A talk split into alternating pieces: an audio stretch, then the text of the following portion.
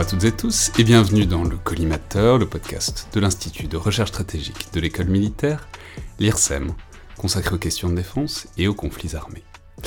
Je suis Alexandre Jublin et aujourd'hui pour parler de la Syrie, plus exactement du début de la guerre civile en Syrie, il y a bientôt dix ans, mais aussi euh, des Nations Unies et des missions de paix, j'ai le plaisir de recevoir Enora Cham, officier de l'armée de l'air et de l'espace, euh, spécialiste de renseignement, ancien béret bleu des Nations Unies, on reviendra évidemment sur ce que ça veut dire, auteur aussi et surtout de Quand s'avance l'ombre, mission à haut risque en Syrie, qui est un journal, un récit euh, de toute cette période-là, et de ce que vous y avez vécu, paru il y a quelques semaines chez Mareuil Édition. Donc bonjour, merci d'être là, bienvenue dans le collimateur. Bonjour Alexandre Jublin, merci de, merci de m'accueillir.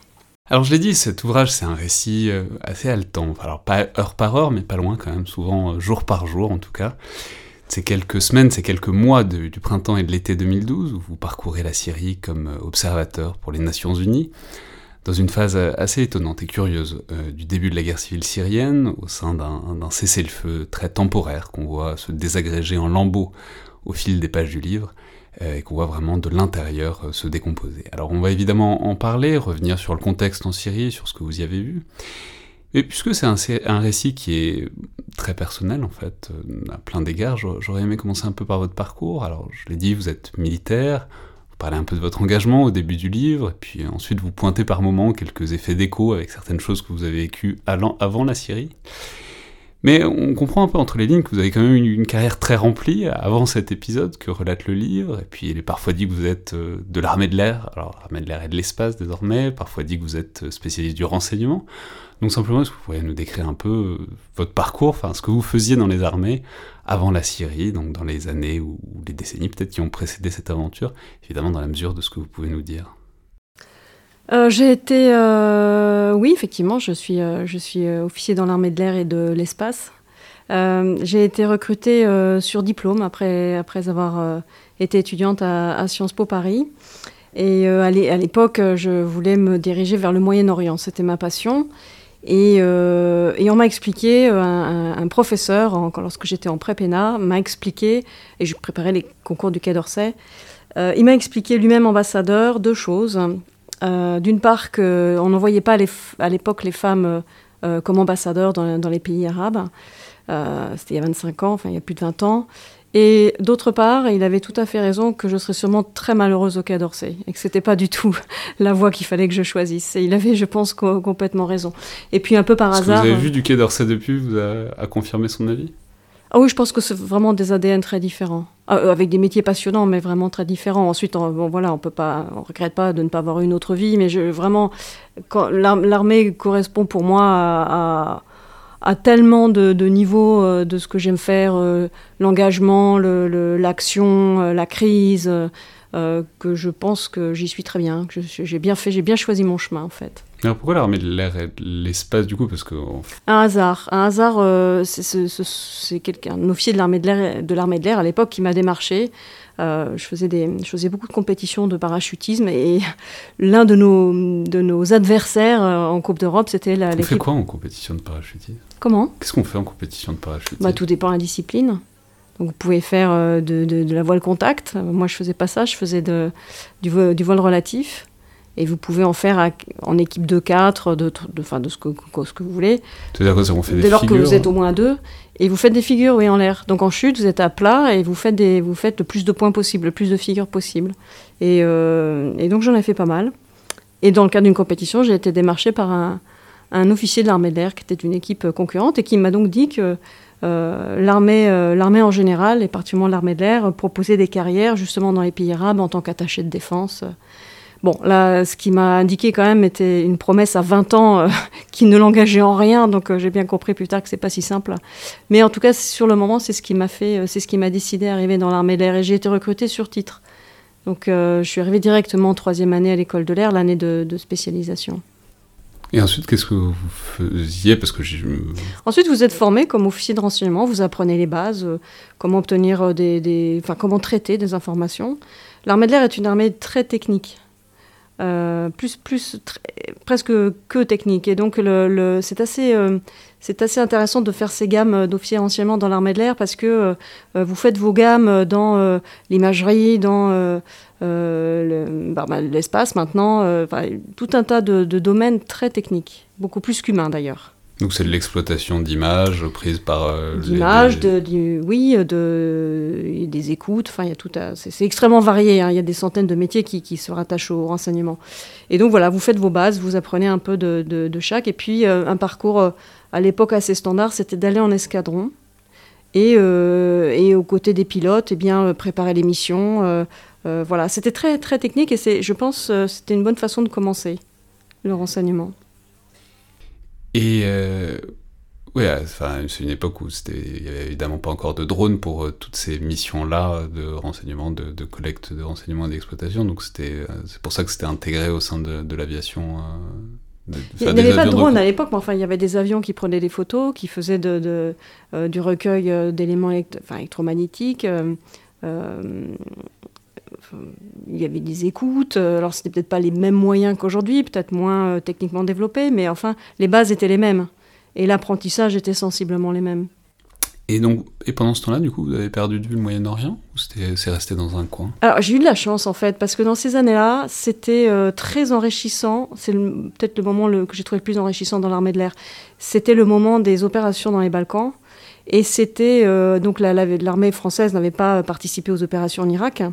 Et donc, elle avait un peu, euh, il y a, je pense, un vrai, euh, euh, une vraie marche qui a été franchie à l'époque en termes d'intégration des avions, les, grandes comao, c'est-à-dire les grands, comment dire, les opérations conjointes avec des alliés. le moment où il fallait que les pilotes quand même parlent vraiment beaucoup mieux anglais qu'ils ne l'avaient fait. des procédures de, très souvent inspirées de l'OTAN et qui venaient d'être éprouvées en Irak. Et donc, dans ces, euh, dans ces opérations dans les Balkans, l'armée d'air a énormément progressé. Elle était d'ailleurs la première à la manœuvre. Euh, était la première concernée par ces opérations. Donc, euh, c'était très intéressant d'être dans, ces années-là dans, l'armée de l'air. Et puis ensuite, j'ai bifurqué assez rapidement et j'ai fait beaucoup plus d'interarmées, d'international, d'interministériel plus tard. et j'ai moins, été, moins été officier de l'armée de l'air, tout, tout en restant tout en restant un officier de l'armée d'air et de l'espace, mon, travail m'a amené à faire des choses complètement différentes de, de ce que font normalement des officiers de, de l'armée de l'air. Ouais, donc vous vous tournez plus vers euh, l'international. Enfin, mais du coup, c'est un deuxième élément de background, enfin de, contexte qui est important pour euh, pour l'ouvrage, c'est le fait que vous aviez déjà, ce que vous décrivez, un, lien assez fort avec la Syrie, puisque vous y avez été, vous y aviez été en poste quelques années avant, entre 2004 et 2006. Pas exactement en Syrie, mais vous aviez un poste qui couvrait la Syrie. Donc, bah, bah justement, quel lien est-ce que vous aviez noué ou pas euh, avec la Syrie et les Syriens à ce moment-là, donc euh, au début des années 2000, presque dix ans avant euh, l'épisode qui, va nous occuper principalement?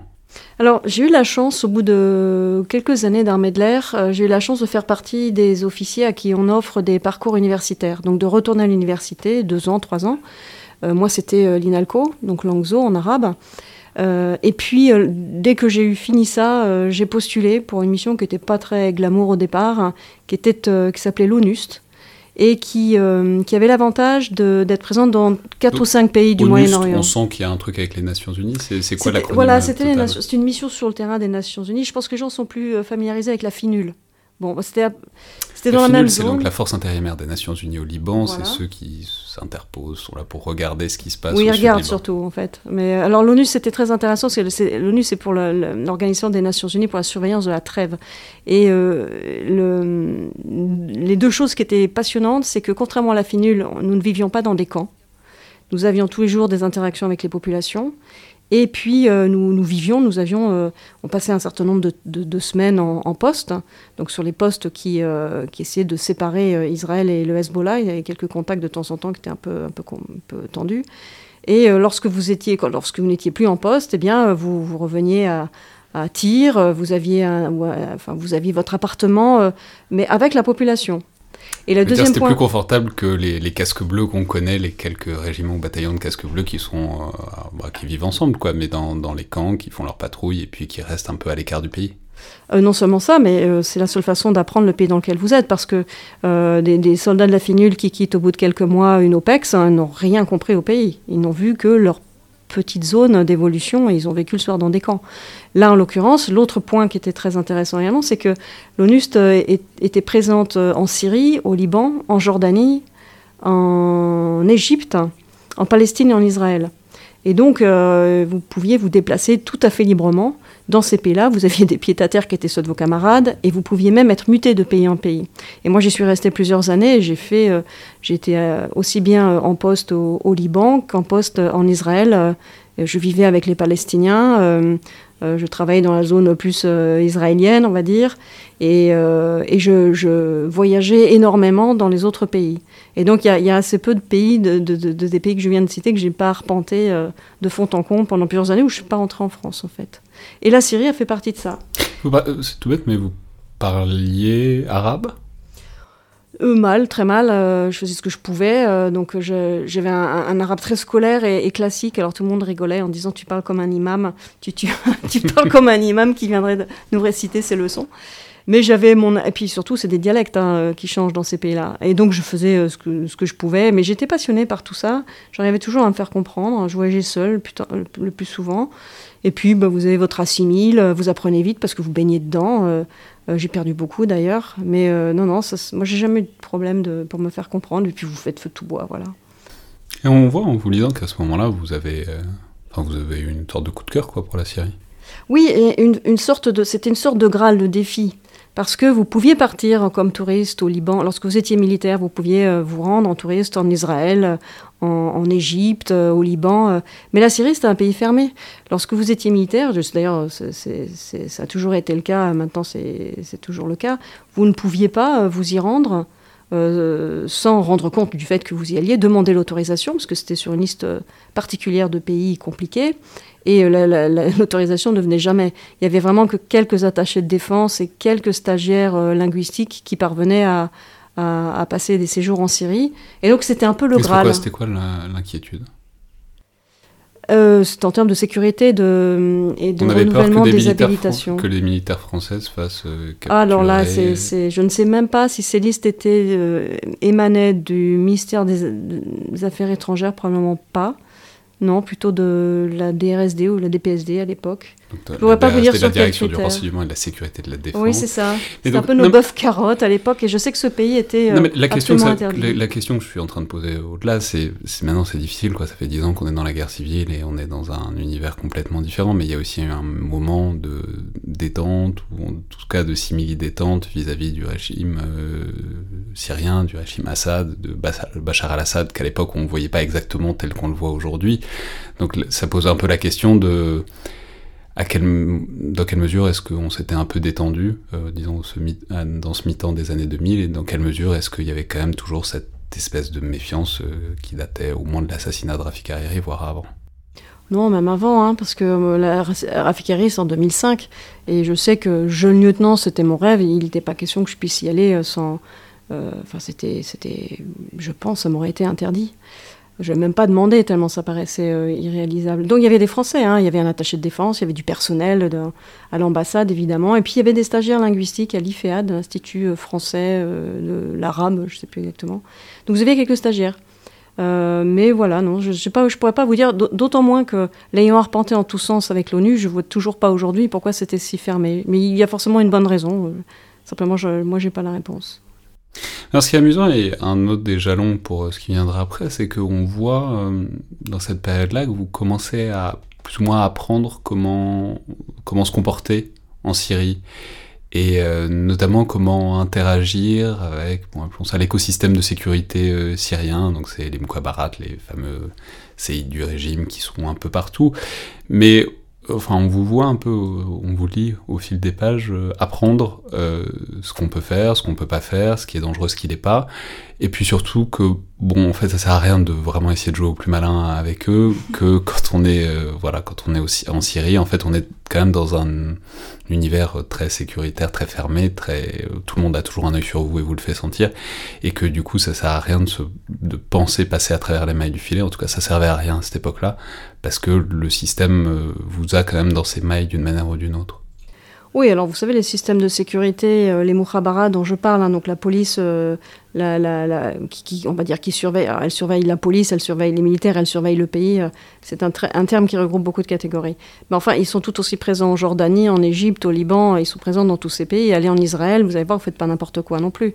Donc moi, j'ai toujours considéré déjà que c'était quand vous allez quelque part, ben, la, politesse exige que vous vous pliez aux règles. Moi, j'aime bien quand euh, les, touristes viennent en France qu'ils se plient aux règles françaises. Ben, moi, je fais pareil à l'étranger. Et donc, euh, je, ben, je, respectais, les, règles tacites ou non tacites, qui étaient d'ailleurs, euh, pour moi, assez faciles à respecter. Hein. En Syrie, c'est assez simple. Il suffisait de ne pas se mêler de politique, de ne pas parler de politique. On m'a jamais interdit. Alors, effectivement, j'avais toujours des gens qui me suivaient. Mais on m'a jamais interdit un site, on m'a pas interdit une photo. Euh, simplement, je faisais bien attention d'avoir bien compris les règles. Donc ça, c'est avec les services du, du, du gouvernement. C'est marrant, c'est que vous décrivez que, par exemple, euh, en fait, vous laissiez vos portes de chambre d'hôtel ouvertes parce que de toute façon, ils vont venir les visiter quand vous n'êtes pas là. Donc euh, autant, enfin, ça sert à rien, quoi. De, oui, voilà. Enfin, ils vont venir de toute façon fouiller. c'est juste pénible. Je, je crois que c'est au Qatar. Au Qatar, j'avais passé beaucoup de temps et, chaque tous les deux jours, je crois, je trouvais une carte d'un faux homme de ménage qui, venait, qui était venu inspecter ma chambre. Puis j'avais ramené, une énorme pile à la réception euh, quand j'étais partie. Donc c'est le cas partout dans ces pays. On veut savoir ce que le touriste a, surtout s'il est militaire. Vous êtes toujours suspecté euh, d'espionner, de, ce qui n'était pas notre cas, hein, mais, euh, vous, êtes, toujours l'objet de suspicion. La, population l'est elle-même, alors vous, étrangers, encore plus, si vous voulez. Et ensuite, j'ai toujours aimé euh, bah, rencontrer euh, les gens. Euh, je sortais de j'avais suivi le DEA de Gilles Kepel également sur le, monde arabo-musulman.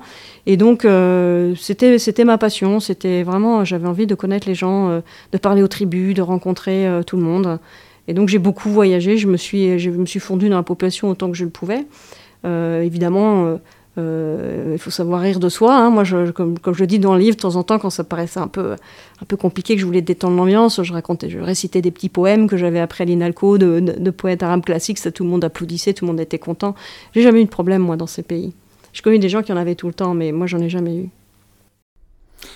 Alors ensuite, donc cette première affectation, dont on a bien compris que c'était un peu une chance pour essayer de pénétrer ces pays, euh, en tout cas de les parcourir, elle prend fin, vous allez faire euh, autre chose. Euh, on peut le dire, vous allez à, New York, enfin, vous restez dans le giron onusien, mais donc au début des années 2000, vous êtes à, New York, euh, au moment évidemment où, où éclatent les printemps arabes puis la guerre civile syrienne, mais voilà, justement, comment est-ce que vous revenez à la Syrie depuis New York? Quelle est le, hmm. cette étape du cheminement? Alors, avant et après, je ne suis pas passée directement de, de à, New York. Il y a eu, euh, d'autres missions euh, très passionnantes et très engagées, elles aussi, en Afrique ou ailleurs. Et euh, de la même façon, j'ai répondu à une prospection. Vous savez, de temps en temps, les armées font passer des prospections. Ils cherchent du personnel pour les prêter à l'ONU, les prêter à l'OTAN, les prêter à l'Union européenne. Donc moi, j'ai répondu à ça.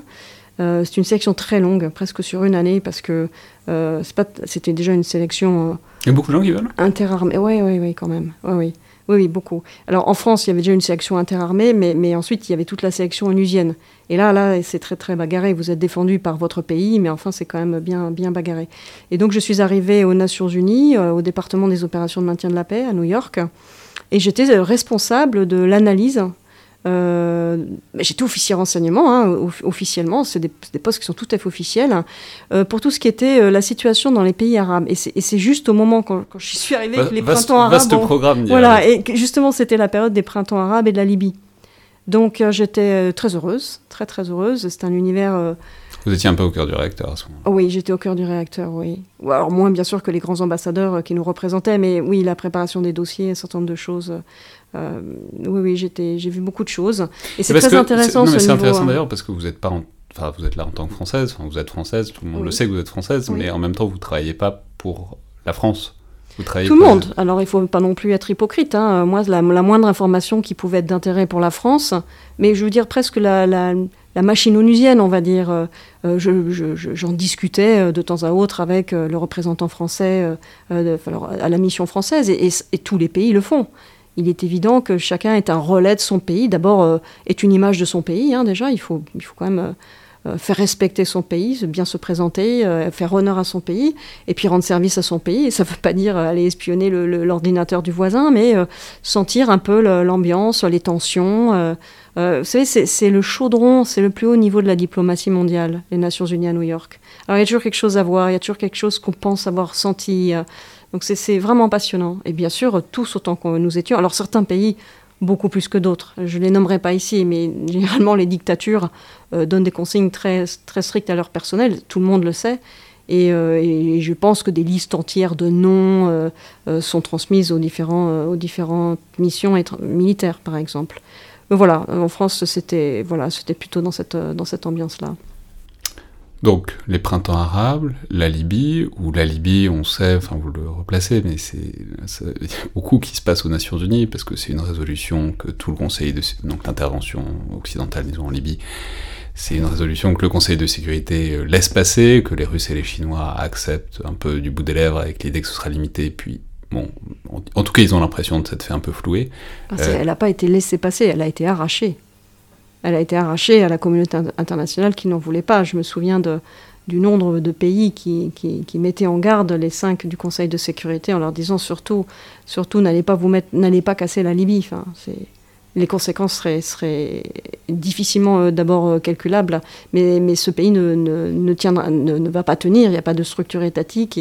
notamment, je me souviens des Algériens et des pays de la région qui étaient extrêmement remontés contre l'idée qu'on pouvait aller euh, fracasser la Libye. Donc ça a été, euh, oui, je le dis dans le livre, hein, parce que c'est aujourd'hui très connu. Euh, voilà, chacun fait son métier. Hein. Les ambassadeurs font ce qu'on leur a demandé de faire. Il y a des enjeux que moi je ne connais pas qui me dépassent euh, très largement. Mais cette résolution a été arrachée. Et les Russes ne l'ont acceptée vraiment que avec beaucoup de réticence. Et le mandat n'a pas été respecté. Il a été trahi. Pour les Russes, il a été trahi puisque c'est allé très au-delà d'une simple zone d'exclusion aérienne. C'est allé très au-delà avec les conséquences aujourd'hui que l'on connaît. Euh, je pense que ça a été une sorte de, point euh, tournant. Je, pense que ça a été, notamment pour les Russes, en tout cas c'est ce que m'ont dit des Russes, parce que ce qui est passionnant en Nations Unies, évidemment, c'est que vos collègues sont russes, chinois, iraniens, euh, c'est ce qui rend vraiment les missions à l'ONU passionnantes. Vous vivez là-dedans. Et mes collègues russes, avec lesquels je m'entends très bien, je le dis dans le livre d'ailleurs, euh, ah, ça, fait, ça fait bizarre de le lire en ce moment. Euh, ces derniers temps, il y, a, un Vassili qui a l'air hyper sympa dans le livre. Enfin, vraiment, enfin, je doute pas qu'il est hyper sympa, d'ailleurs, qu'il l'est tout probablement toujours.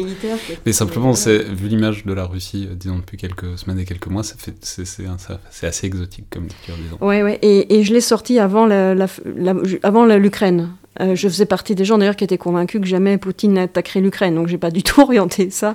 Euh, non, ça, fait partie, euh, c'était parmi mes meilleurs collègues, ces deux-là. Notamment, je parle de Vassili, qui est un, civil de très haut niveau, et vous savez, les Russes, quand ils sont d'un très haut niveau, c'est un peu comme les Iraniens. Ils sont extrêmement cultivés, ils ont un regard très loin dans le passé et dans l'avenir. Ils ont une autre façon de voir les choses, presque une, façon de voir. Euh, alors, il ne faut pas le prendre connoté ce que je vais dire, mais presque une vision d'empire ou d'ancien empire. Ils voient les choses de façon très large. Et, euh, et donc, on n'a pas eu tout à fait au début la même perception de ce qui était en train de se passer en Syrie, parce qu'on n'était pas allé aux mêmes endroits. Et ce qui était passionnant, puisqu'on partageait un bureau, lui était en plus conseiller euh, dans tous les domaines politiques et, euh, c'était passionnant d'échanger nos, opinions. Alors là, euh, juste, on avance parce qu'on est déjà en Syrie ah là pour cet épisode. Bah non, non, non, c'est bien, mais juste, euh, bah, revenons quand même une seconde à New York, puisque vous êtes à New York quand tout ça se noue ou se dénoue, enfin se déclenche. et quoi? Qu'est-ce que vous comprenez depuis New York de ce qui se passe en Syrie? Alors, D'abord, j'ai suis retournée plusieurs fois en Syrie euh, pendant les printemps arabes. Et ce, que je, ce qui était très étonnant, c'est qu'il y avait. Euh, euh, le, gouvernement était extrêmement serein. D'ailleurs, je vois, je vois la progression de Bachar. On a l'impression de voir Bachar grandir sur ses posters et, et, évoluer. et c'était pas de stress. Sur ce poster, c'est intéressant, juste une seconde, de dire ce que vous dites. C'est il se transforme, il passe de Bachar, enfin du Bachar qui était l'image de Bachar, il ressemble, vous dites, il ressemble de plus en plus à son frère, qui est mort, euh, mais bon, qui était un chef militaire, alors que lui, Bachar n'était pas destiné à diriger l'État à l'origine. Et souvent, de plus en plus, il est avec son père. Enfin bref, dans l'iconographie euh, de la propagande du régime syrien, il y a une modification, disons, des contours du personnage. Oui, oui. Alors les premiers posters, alors à l'époque à Damas, partout d'ailleurs en Syrie, quand j'arrive en 2004-2005, ça fait pas très longtemps que Bachar est au pouvoir, donc il a pris, il a pris les, commandes quand même, mais il a la réputation de ne pas être arrivé au pouvoir de gaieté de cœur. de toute manière, son, père ne l'avait pas choisi lui, c'est parce que son frère est mort qu'il a, qu'il a pris, qu'il est arrivé aux, affaires. Rappelez qu'il était ophtalmo. Euh, bah, oui, il était, il était étudiant en ophtalmologie et ça a été. Euh, euh, tout le monde sait que sa, femme a, pleuré quand elle a, quand elle a appris la mort du frère et que le père demandait à ce que les deux, enfin en tout cas Bachar, reviennent en Syrie pour, pour, prendre la relève du frère. Elle a pleuré, sachant que leur, vie de liberté était terminée, mais il avait même bonne réputation. À Londres, Bachar, il n'était pas, euh, pas du tout euh, dans, l'outrance euh, de, fils de Kadhafi ou de fils de Saddam Hussein, par exemple, pas du tout. Il n'avait pas vraiment de, protection rapprochée lourde. Il était très bien vu par les patients, il était bien vu par son, son, comment dire, son, ceux qui l'encadraient. non, ça, ça, ça avait l'air de lui plaire. Et donc, donc c'est un peu lui au début sur les posters. Non, alors au début sur les posters, euh, alors d'abord il y avait, non moi quand j'arrive, euh, quand je remarque vraiment euh, que le toutes les dictatures se mettent en scène. Rappelez-vous Kadhafi et ses cartes de l'Afrique, voilà, on, on, a, on a tous vu ça, ou certains dictateurs africains, rappelez-vous les, posters assez, assez ridicules parfois qu'il qui y a eu une époque. et là en fait, à un moment de l'affaire Hariri, il est extrêmement vulnérable. il a l'air, il semble en tout cas extrêmement vulnérable, il a l'air de, de peut-être de pas très bien maîtriser son propre système on ne sait pas trop. Hein. Moi, j'ai pas, j'ai pas, j'ai pas d'informations euh, secrètes à vous donner, mais sur les posters, ce qui était très, impressionnant, c'était de voir qu'il y avait toujours les deux fantômes. Il y avait toujours le père. Sur Il n'était jamais seul. On avait l'impression qu'il n'avait pas de colonne vertébrale s'il n'y avait pas le père à côté de lui. Et après l'affaire Hariri, le frère aussi. Donc d'un côté, il y avait le père mort, de l'autre côté, il y avait le frère mort.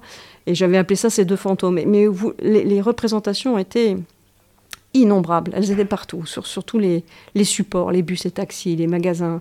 Et puis j'ai vu les, posters changer. Et, je raconte à un moment, alors on est en 2010 ou 11, avant en tout cas les, incidents en Syrie, quelques mois avant, et je, me rends dans le Golan, dans un, état-major. Le mur est gigantesque, une sorte de mur cathédrale. Il y a un poster immense, j'ai jamais vu plus grand poster.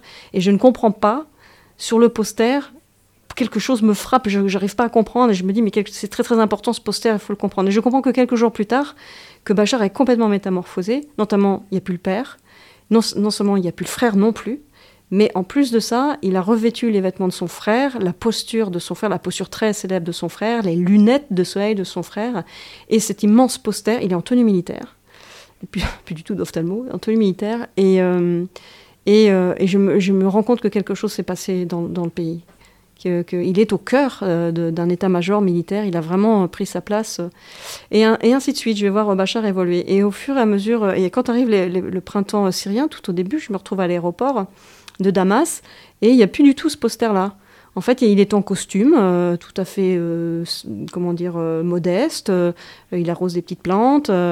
il n'y a plus du tout cet air martial. Il a l'air très à l'aise très euh, en sécurité, très serein. Les, posters ont disparu dans la ville, il y en a beaucoup moins. Et euh, quand j'arrive ensuite pendant la Révolution et puis la guerre, euh, ça a changé également. Et je raconte en fait tous ces posters, je, le vois, j'ai l'impression de le voir évoluer ou grandir au pouvoir et se durcir. Enfin, j'ai vraiment l'impression de voir évoluer quelqu'un. Alors je, raconte, oui, il y a tout un, passage sur les, posters. Et moi, quand j'arrive. Alors avant de revenir, donc depuis New York, le, à ce moment-là, au tout début, vous n'y êtes pas, au moment où les événements commencent à se précipiter. Qu'est-ce que vous comprenez de la situation et qu'est-ce que vous comprenez ou pas d'ailleurs de la manière dont c'est en train de tourner? Bah, tout, de suite, je repère le mensonge déjà. Euh, je repère un certain nombre de choses. Euh, bon, certes, la situation se dégrade et pour moi, c'est vraiment un crève-cœur, mais en dehors de ça, je, fais mon métier, euh, j'analyse de façon impartiale et je me rends compte que, d'abord, la diplomatie est extrêmement polarisée. Euh, vous avez ceux qui sont absolument contre Bachar, ceux qui sont absolument euh, pour euh, Bachar. Bon, beaucoup moins pour Bachar que contre. vous avez des opinions publiques qui petit à petit sont, avec le rôle des journalistes, des médias, etc., qui petit à petit prennent aussi fait et cause contre Bachar ou pour Bachar. C'est très très polarisé. le, mensonge sur les chiffres, par exemple, des pertes. Et je m'étais rendu compte que toutes les pertes étaient imputées à Bachar, alors qu'en fin de compte, il y avait des pertes des deux côtés. Et donc, les pertes entre l'armée syrienne et l'armée syrienne. Oui, c'est-à-dire qu'on faisait, on faisait tout passer pour des exactions euh, de l'armée syrienne. Alors ce n'était pas du tout le cas. Il y avait un nombre considérable de soldats qui mouraient et de, et de policiers. Pas, dans, les, dans les chiffres qu'on avait ensuite, mais au début, vous savez, c'est un peu comme la guerre en Ukraine. Hein. On, vous parle d'un tué, puis de dix tués, puis de 20, 30, 40, 60, puis peut-être les, les, chiffres augmentent. Et je m'étais rendu compte que tout était attribué au, côté, euh, au côté Bachar et que c'était un mensonge et qu'en fait euh, les, les, les, et je parle de je, je parle de, de, de, gens sérieux en principe hein. Euh, Human Rights Watch euh, ce genre de ce genre de je sais plus exactement celle que je nomme il y en a une particulièrement que je vise et que voilà on ment ce qui est extrêmement grave, je trouve. Surtout dans le début d'une guerre, quand justement il vaudrait mieux apaiser les choses plutôt que les laisser euh, mal partir. Et donc je, m'en ouvre auprès du Situation Center à New York. Je leur explique que pour moi les chiffres sont faux. Et ils vont contacter effectivement cette organisation qui effectivement va dire qu'ils ont du mal s'exprimer et les chiffres ensuite redeviennent plus honnêtes. Mais euh, jusqu'à 2000 morts, ce chiffre m'a moi, évidemment, quand vous, avez aimé la population autant que je l'aimais, euh, vous voyez les chiffres qui gonflent et vous vous dites, pourvu que ça s'arrête, 2000 morts et puis 10 000 morts. Enfin, mais je, me souviens du, tournant à 2000 morts, j'étais certaine que les chiffres étaient faux. Et effectivement, ensuite, ils ont, mieux, réparti les, pertes. Autant qu'il a été possible de les calculer, parce qu'ensuite, on a un peu perdu le compte. Enfin, le compte. Et de la même façon, bien des années plus tard, je me suis dix ans plus tard, hein, ou six ans plus tard, je me suis étonnée de la même façon du compteur bloqué. Du compteur bloqué. On est resté des années bloqué à 400 000 morts. Le compteur a été bloqué. Alors maintenant, certains ont passé la marche au-dessus et disent bon, environ 500 000 morts, un demi-million de morts. Mais je me souviens de ce compteur bloqué. On fait dire aux chiffres ce qu'on veut. Et un, autre élément qui est tout à fait intéressant, c'est. Mais, bah, enfin, vous dites. Euh, il y a un truc qui vous perturbe, c'est l'idée que renverser Bachar euh, suffirait ou marcherait. Mais là où c'est intéressant, c'est que c'est plus une analyse de fond du régime syrien. C'est ce que vous dites, ce que vous écrivez, c'est que Bachar, c'est pas Bachar. Bachar, c'est euh, un univers d'acteurs, de communautés, de fonctionnaires, de chefs militaires, de gens qui ont tous des intérêts au maintien de Bachar, et que du coup, tout centré sur euh, sa personne, euh, ça, à la rigueur que sa disparition personnelle changerait pas énormément, enfin, ou peut-être, mais pas forcément pour le meilleur, parce que euh, la communauté d'intérêt qui est derrière Bachar va au-delà de sa personne dès cette époque-là. Oui, euh, regardez, on a éliminé Kadhafi, euh, regardez où on en est. On a éliminé Saddam Hussein, regardez où on en est. Bon, éliminer Bachar, de toute façon, je pense que c'est son frère qui aurait pris euh, sa place, Maher, qui était encore plus instable. Et alors lui, lui c'est connu de longue date, par contre, hein, qui, était, qui, est, qui, est, un militaire, hein, qui a la main extrêmement dure. Euh, et, puis qui a, qui, a, tiré par exemple dans, dans, le ventre de son, de son beau-frère Sef Shaokat lorsqu'il était encore en vie. Enfin, c'est quelqu'un qui était euh, pas du tout le doux ophtalmologue qu'on avait connu chez Bachar. Donc, de toute manière, et puis comme vous dites. Euh, Bachar a arrêté d'être le doux ophtalmologue qu'on a, qu a, connu chez Bachar aussi. Donc, tout à fait. Donc imaginez l'autre qui était déjà... Enfin, on n'aurait rien gagné à ça. Aller chercher l'oncle euh, qui habitait en France ou je ne sais où et qui est responsable du massacre de Hama de 10 ou 20 000 morts, ça n'aurait pas forcément été très convaincant non plus. Et euh, une démocratie, ça, ça c'est pas parce que vous renversez un dictateur que la démocratie arrive du jour au lendemain. Je pense qu'on a tellement d'exemples à citer que je ne vais même pas euh, vous les décrire. Regardez d'autres pays. et puis par ailleurs, c'est effectivement, c'est un système, hein, c'est pas une personne. Il n'est pas tout seul, il n'est pas maître d'ailleurs de toutes ces décisions. On l'a vu pendant l'affaire Hariri, il, y, a, des services derrière très puissants, il y a des intérêts euh, euh, économiques, euh, c'est un peu un, grand chef d'entreprise, si vous voulez, qui n'est pas tout à fait libre de, qui pas libre de toutes ces décisions. Donc si vous le retirez, vous ne retirez pas le système. Et d'ailleurs, c'est pas ce que les gens demandaient, ont demandé immédiatement. Hein il, demandait la fin, des, suite au, l'incident des enfants de Dera torturés, il demandait la fin de, des tortures et ça, de la police. C'est un des facteurs déclenchants dont on a beaucoup fait. En fait, c'est pas, pas forcément le seul, mais c'est des enfants qui auraient été. Euh, donc, il aurait, c'est pas vrai, ils ont été torturés, certains, l'un à mort. Hein. et euh, alors non seulement... Mais qui aurait déclenché toute la suite d'événements, c'est pas le seul déclencheur. C'est pas le seul déclencheur, et ça serait arrivé d'une manière ou d'une autre. Mais euh, et puis d'ailleurs, ils ont été enlevés par les services de sécurité. Ils ont été arrêtés puisqu'ils avaient ils avaient marqué un graffiti sur le mur de leur école. Je crois que c'était euh, Docteur, tu seras le prochain. Je sais plus ce qu'ils avaient fait. Enfin bref, ils s'étaient un peu enflammés avec les, printemps arabes. Et ils l'ont dit d'ailleurs. Ils avaient regardé Al Jazeera. Ils étaient tout enthousiastes. Donc, euh, c'est des enfants jeunes. Hein. Et donc, ils avaient euh, écrit un tag sur le mur de leur école. Ils ont donc été arrêtés et torturés. ce qui leur était demandé, c'était pour quel pays ils travaillaient ou qui leur avait demandé de mettre ça. Donc l'un est mort sous la torture, les, euh, les os brisés, et euh, c'était des enfants des familles des tribus de Dera. Et il se dit, bon, a priori c'est vrai quand même, mais il se dit, je n'en ai pas la preuve, que lorsque les parents, les pères sont allés demander leurs enfants au service de sécurité, il leur a répondu, euh, bah, vous n'avez qu'à retourner chez vous et en faire d'autres. Et si vos femmes n'y arrivent pas, et si vous n'y arrivez pas, on se chargera de vos femmes. Bon, à partir de ce moment-là, euh, c'est un peu l'étincelle dans le gouvernorat et, ça, va se répandre ensuite dans le reste du pays, dont une partie de la population était, euh, très convaincue qu'elle pouvait, faire sa révolution et, euh, amener une démocratie, amener un autre, un autre type d'État. Mais ce qui était demandé, ce que la population, ce que beaucoup de gens nous disaient, c'était c'est pas, pas Bachar qu'on en veut. Il n'a qu'à rester là. On ne veut surtout pas une situation de chaos comme euh, en Irak ou au Liban. Ce qu'on ne veut plus, ce dont on ne veut plus, ce sont les services de sécurité, les tortures et d'avoir constamment peur. Et puis ensuite, bon, bah, Bachar, euh, Bachar a continué à évoluer. Et puis un jour, son armée l'a appelé Dieu. Je, voyais ça sur les murs. Euh, et donc voilà, on est arrivé à la situation où on est, où aucune des deux parties, sur le moment, n'a. Chaque partie a, chaque partie je ne veux pas juger des gens qui, ont tant souffert, et c'est pas du tout euh, mon propos, mais chaque partie a voulu continuer sa partition, et euh, il n'y a plus de fin. Quand vous n'arrêtez pas une guerre comme ça très rapidement, euh, elle, peut, durer dix ans, et vous avez le même problème à la fin, mais juste plus de pays, quasiment. Ensuite, l'action repasse à New York en quelque sorte, puisqu'il y a cette période qui est vraiment la période du livre, quoi, qui est celle d'un cessez-le-feu, donc qui est déclenché donc par le plan Annan, donc de Kofi Annan, l'ancien secrétaire général des Nations Unies. Il y a une résolution des Nations Unies, résolution 2043, 21 avril 2012, euh, qui bon, place une sorte de situation de cessez-le-feu avec des observateurs euh, qui sont censés se déployer pour observer euh, ce qui se passe et en espérant que ça débouche sur autre chose, quoi. Donc ça, c'est la situation euh, diplomatique, disons. Et vous, comment est-ce que vous vous insérez là-dessus? Alors, en tant que responsable euh, de, tout ce qui est analyse du Moyen-Orient, je, suivais ce dossier-là. Et, alors, ce qui s'est passé d'un point de vue diplomatique, c'est que euh, aussi bien les ambassadeurs au Conseil de sécurité, notamment français, l'ambassadeur Haro, que Kofi Annan de son côté, ont réussi à obtenir un accord des Russes et de, enfin un accord de tout le monde sur le moment qui était presque inespéré, euh, d'un cessez-le-feu.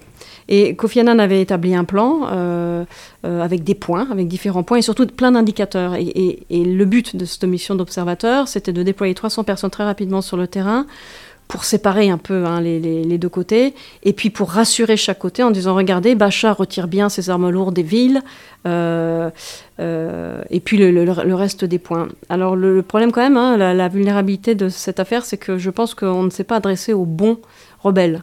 On s'est adressé à des gens qui vivaient à l'extérieur de la Syrie, qui n'étaient pas représentatifs des rebelles à l'intérieur de la Syrie, qui étaient d'ailleurs très corrompus, qui travaillaient déjà pour... Il y avait déjà des agendas étrangers assez forts. Euh, à l'œuvre. Et, C'est le Conseil euh, représentatif syrien, euh, je crois. Oui, il y a tout un tas de Mais qui vivait au, dans les pays du Golfe, enfin en Turquie et dans les pays du Golfe, et qui donc on peut le dire, n'avait pas forcément un lien énorme avec la rébellion au moment où elle a éclaté. Oui, de toute façon, je, le dis dans le livre constamment, parce que je, pose la question souvent, et même spontanément, les combattants me disent régulièrement euh, qui sont ces gens. Enfin, ils ne nous représentent absolument pas. Mais la difficulté, c'est qu'à l'époque, ils étaient tellement fractionnés, ces rebelles, qu'on on ne les connaissait pas non plus. Et c'est d'ailleurs nous, sur le terrain, qui avons fini par apprendre à les connaître. Bon, en tout cas, il y a eu un espoir. Euh, les, 300 observateurs ont été déployés à une vitesse euh, jamais atteinte sans doute en génération de force dans l'ONU, puisqu'ils ont même été retirés des missions auxquelles ils appartenaient pour être projetés encore plus vite. Parce qu'on sentait bien que c'était vraiment une petite fenêtre. L'ambassadeur Haro, d'ailleurs, faisait pas mystère. Euh, l'ambassadeur de France. C'était l'ambassadeur de France, l'ambassadeur américaine. De nombreux pays, permanents ou non permanents, du, au, Conseil de sécurité, ne, ne cachaient pas le fait qu'ils n'y croyaient pas vraiment. Bon, nous, on y a cru. Moi, j'ai cru. De toute façon, c'est pas, pas besoin de. Il faut bien entreprendre quelque chose. Hein, et moi, je, je, n'aurais pas dû être déployée pour deux raisons. D'abord, c'était pas mon métier à cette époque-là, et puis surtout, la France avait décidé de ne pas envoyer de, ne pas envoyer de personnel, et surtout pas sur le terrain.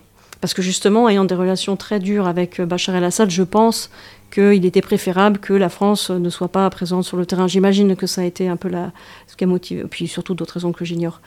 Et euh, c'est le, général Mood, un euh, norvégien, qui a été choisi pour commander cette mission, que je connaissais, euh, qu'on s'était rencontré au Moyen-Orient, je ne sais pas si lui s'en rappelait, mais en tout cas moi oui, je respectais beaucoup, et j'ai dû m'occuper de, de, son départ, puisque j'étais la seule qui connaissait la Syrie. Nations Unies, il n'y avait vraiment que les Syriens quasiment qui connaissaient la Syrie. Et donc, euh, et donc il m'a demandé, en fait, il a demandé à l'ambassadeur Haro, euh, vraiment dans une conversation, euh, à la fin d'une conversation, je ne m'y attendais pas du tout, si, s'il pouvait me prêter, si la France pouvait me prêter, m'emmener avec lui. Et bien sûr, j'ai dit oui. Alors, ce qui est intéressant aussi, et qu'on voit, qui est aussi un des filigranes du livre, c'est qu'on voit qu'il y a un truc qui pose problème, qui est un avantage par moment et souvent un inconvénient, c'est votre nationalité française. Parce que, bon, d'un côté, ça vous confère euh, des accès, euh, bah, par exemple à l'ambassadeur Haro, qui est quand même l'un des, le représentant d'un des cinq pays du Conseil de sécurité. Donc, enfin bon, la nationalité française, enfin la France derrière la nationalité pèse euh, dans ce jeu diplomatique-là. Et puis en même temps, on voit que ça, en fait, ça vous barre plein de portes parce que tout le monde se méfie des Français, soit se méfie d'une Française en l'occurrence, soit a euh, des rancunes vis-à-vis de choses que de positions que la France a pu tenir parce que la France euh, est importante quand elle prend une position et que du coup en fait ça vous ça met plein d'obstacles dans votre route que vous auriez pas forcément eu si vous étiez d'une autre nationalité. Oui, il y a différentes. Euh, alors à New York, ça me pose aucun problème. Hein, c'est même pas une, même pas une question. Après, il y a deux choses. Il y a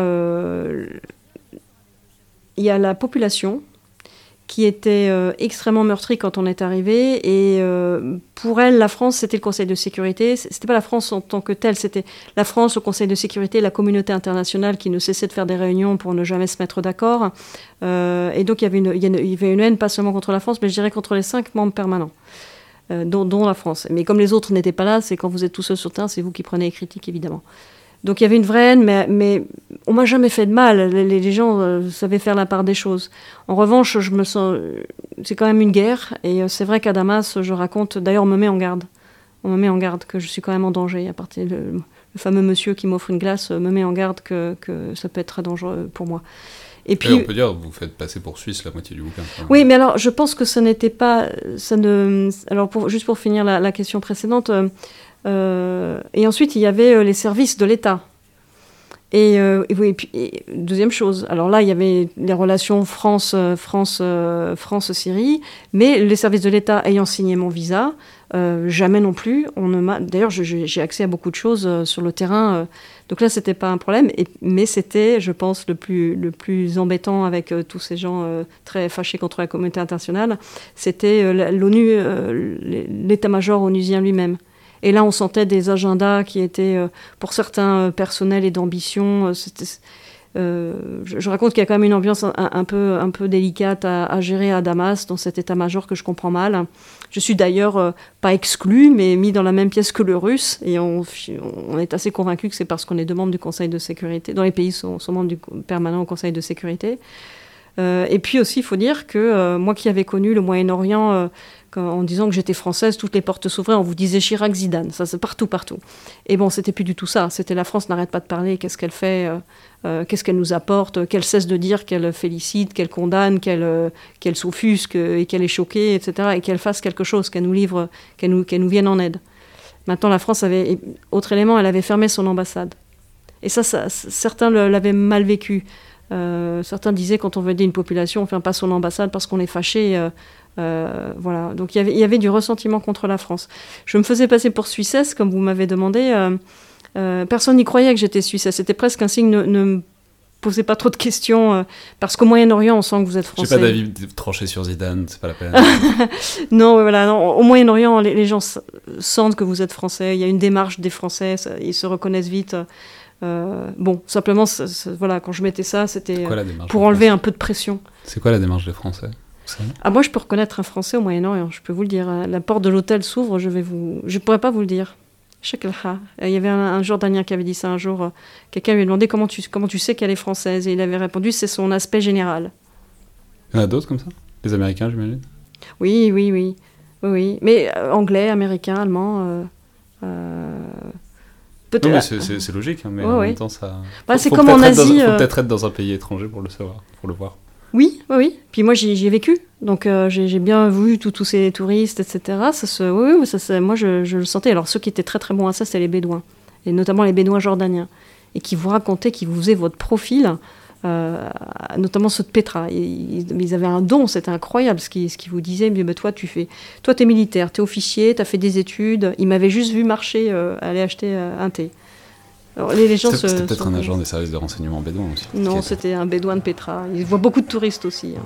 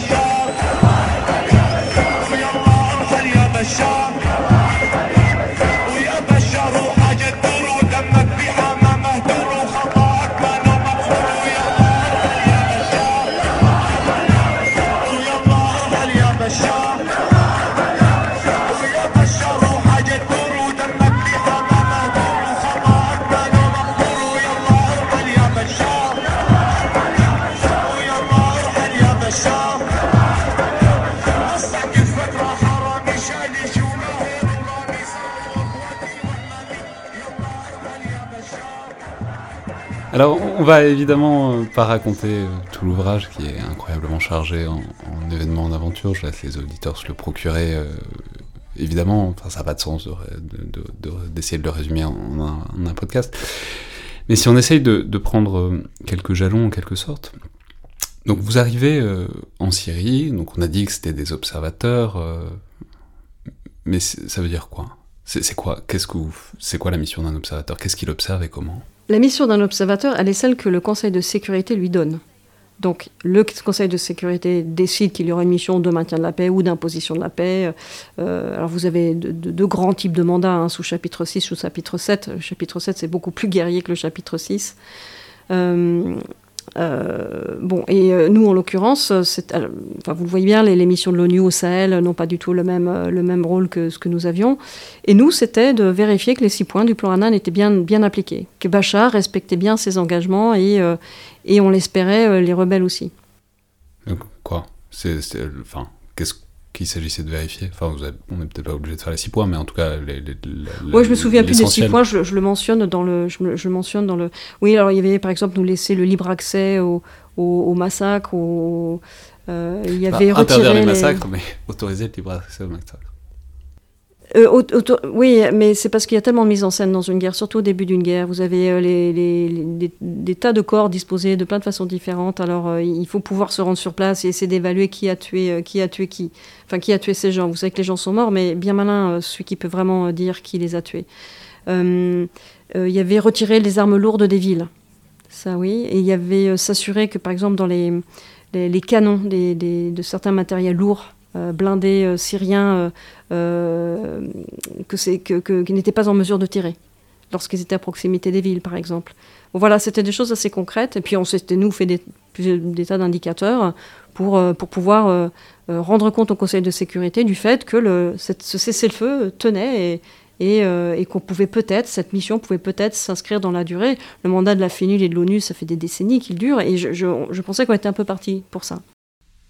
Et concrètement, on voit beaucoup prendre des photos, euh, énormément de photos. Euh, mm. enfin, vous documentez tout, mais elles, euh, elles allaient où ces photos? Elles devaient aller où? C'était quoi l'objectif?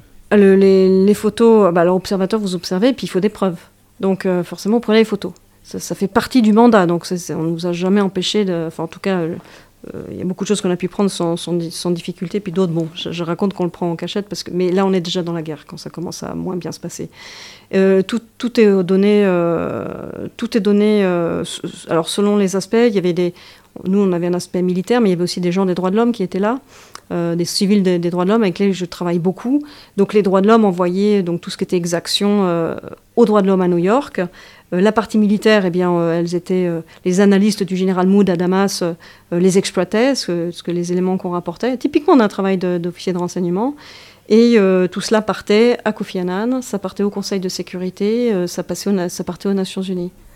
Mais vous aviez l'impression ou l'illusion de, voir ce qui... Parce qu'en fait, euh, je veux dire, le, bouquin a une sorte de lent dévoilement, qu'il y a un hors-scène, qu'il y a ce que vous pouvez voir, et puis qu'en fait, plus vous passez de temps, plus vous vous rendez compte qu'il y a plein d'endroits qui sont complètement hors champ, et que c'est là que se passent les choses qu'il faudrait aller voir, mais que vous pouvez pas voir. Mais, disons, pendant un temps, vous pensiez vous, que vous voyez tout? Non. Non, non, seulement ça, mais bah, d'abord, on ne peut pas tout voir parce qu'au début, on s'est déployé, il y avait très peu de personnes euh, dans des villes euh, très éloignées l'une de l'autre. Alors, il y avait trois observateurs à Homs, euh, trois observateurs à Hama, trois à des réseaux, puis petit à petit, ça s'est fait comme ça. Donc, déjà, et la logistique était très compliquée également, en, raison de la rapidité de, la mise en place de la mission. Et puis, c'était les tout débuts d'une mission, ce que les militaires appellent une entrée de théâtre, en fait. Hein. c'est toujours un peu compliqué. Euh, et, assez rapidement, euh, tout de suite d'ailleurs, euh, le sentiment qu'on était très manipulé, qu'on était un enjeu de, manipulation, puisque chaque côté voulait montrer que l'autre était pire que lui, d'où d'ailleurs les, manipulations, les mises en scène, les photos truquées, les films inventés de toutes pièces. On leur disait aux rebelles, on leur disait aux jeunes, on leur disait pourquoi, on voit bien que votre film est, complètement faux, on le voit bien. Elle me dit, mais c'est pas grave, parce que si Bachar l'a pas fait là, il l'a fait ailleurs sûrement. Je dis, mais c'est pas comme ça, on peut pas rendre compte de ça, vous voyez, montrez-nous montrez vraiment ce qui se passe. Donc euh, il y avait, euh, et puis vraiment une, volonté de nous instrumentaliser, euh, puisque chacun sait ce que l'on regarde, et donc imagine les comptes rendus qu'on va faire, et encore une fois, dans les débuts de guerre, la propagande, c'est d'une importance stratégique considérable. Et donc nous étions l'enjeu de ça. Et nous avons été très méfiants. Ça, je dois dire qu'on n'a jamais cru qu'on voyait tout et on n'a jamais cru qu'on comprenait tout. Et on était très très méfiants dans nos conclusions. Donc on disait, bah, tel jour à telle heure, il y a eu trois corps à amener à la morgue de Mayadine. Voilà quelles étaient les blessures. ils ont été torturés. Et puis ensuite, justement, on ne donnait pas de conclusion ensuite qui l'a fait. Et c'est ce qui nous avait eu d'ailleurs d'être détesté des deux côtés. la mission d'un observateur, le maître mot, c'est impartialité. Et la, population nous a reproché de ne pas assez dire, de ne pas être assez euh, formel et de, ne pas déclarer assez clairement tel et tel massacre a été fait par les forces de Bachar. Et Bachar était extrêmement du côté de Bachar et, la population en faveur de Bachar trouvait qu'on faisait le jeu des, rebelles euh, parce qu'on euh, on ne les dénonçait pas assez. Mais c'était pas notre travail de dénoncer les uns ou les autres. Notre travail, c'est de documenter. Alors, une, partie extrêmement importante de loi, c'est peut-être son cœur en fait, c'est c'est ce que ça fait, euh, tout ça, d'observer, de, documenter, euh, ce que ça fait notamment euh, psychologiquement. Alors vous, vous écrivez que c'était pas votre première expérience, vous aviez vu des choses, vous aviez subi des choses, vous aviez dû les gérer déjà, mais est-ce que vous pouvez nous décrire peut-être la manière dont vous encaissez ça? Enfin, je veux dire, concrètement, on peut dire, vous photographiez des cadavres mutilé, torturé, euh, explosé dans à, peu près de toutes les manières imaginables, quoi. C'est ça le quotidien, euh, concrètement. Donc euh, voilà, comment est-ce que vous encaissez ça Et puis surtout la répétition, parce que c'est pas une seule fois, c'est tous les jours. Et puis aussi, comment est-ce que vous voyez vos collègues autour encaisser ça aussi? Alors, merci de poser cette question, parce que je, elle me tient vraiment à cœur. Euh, ce livre, je l'ai fait pour deux raisons. Je l'ai fait d'une part en hommage aux Syriens. J'ai compris aussi que quelque part, ça m'avait permis d'aller jusqu'au bout de cette mission.